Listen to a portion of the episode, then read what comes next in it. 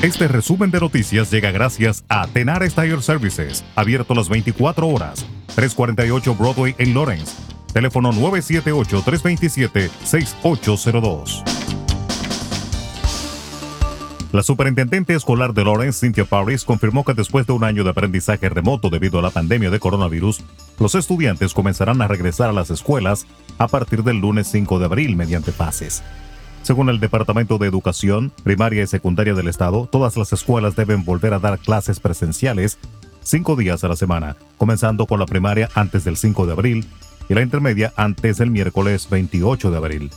El horario escolar sigue siendo el mismo para todos los estudiantes, ya sea que estén aprendiendo en persona o de forma remota. Las escuelas públicas de Lawrence se adherirán a una distancia de al menos tres pies.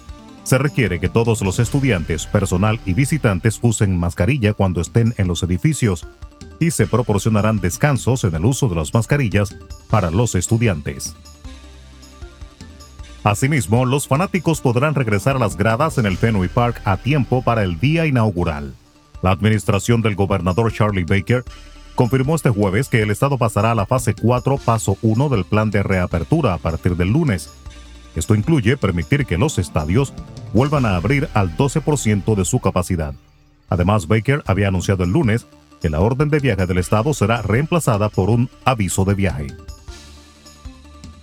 Más de 13.000 inmigrantes menores de edad que atravesaron la frontera con México solos permanecen bajo custodia de agencias del gobierno de Estados Unidos, admitieron este jueves funcionarios de la administración del presidente Biden. En una llamada telefónica con periodistas, los funcionarios indicaron que 9.562 niños permanecen bajo el cuidado del Departamento de Salud y Servicios Humanos y otros 4.500 son custodiados por la Oficina de Aduanas y Protección Fronteriza que tiene a su cargo la patrulla fronteriza.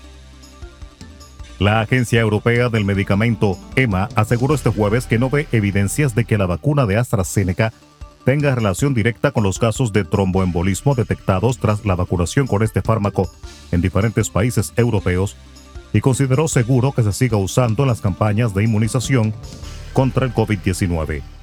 La directora ejecutiva de la EMA, Emmer Cook, consideró que los expertos llegaron a una clara conclusión científica de que esta vacuna está beneficiando y protegiendo a los ciudadanos contra el COVID-19 y no está asociada con el crecimiento de casos de trombosis. El presidente dominicano Luis Abinader declaró este jueves que el cargamento de más de un millón de vacunas chinas, la mayoría de ellas Sinovac y 50.000 Sinopharm que llegó a la República Dominicana, se utilizarán para concluir la fase 1 del Plan Nacional de Vacunación con ambas dosis. El presidente añadió que se espera en los próximos días otro cargamento de vacunas chinas que servirán para completar la segunda dosis y seguir avanzando en la vacunación. Unos 17 diputados dominicanos utilizaron un pañuelo azul en la sesión de la Cámara Baja de este jueves y con esta iniciativa se declararon pro vida y en contra de las llamadas tres causales para permitir el aborto cuando existe malformación congénita de la criatura, cuando la vida de la mujer corre peligro y en casos de incesto o violación es lo que muchos quieren aprobar. El grupo de diputados está formado por ocho mujeres y nueve hombres.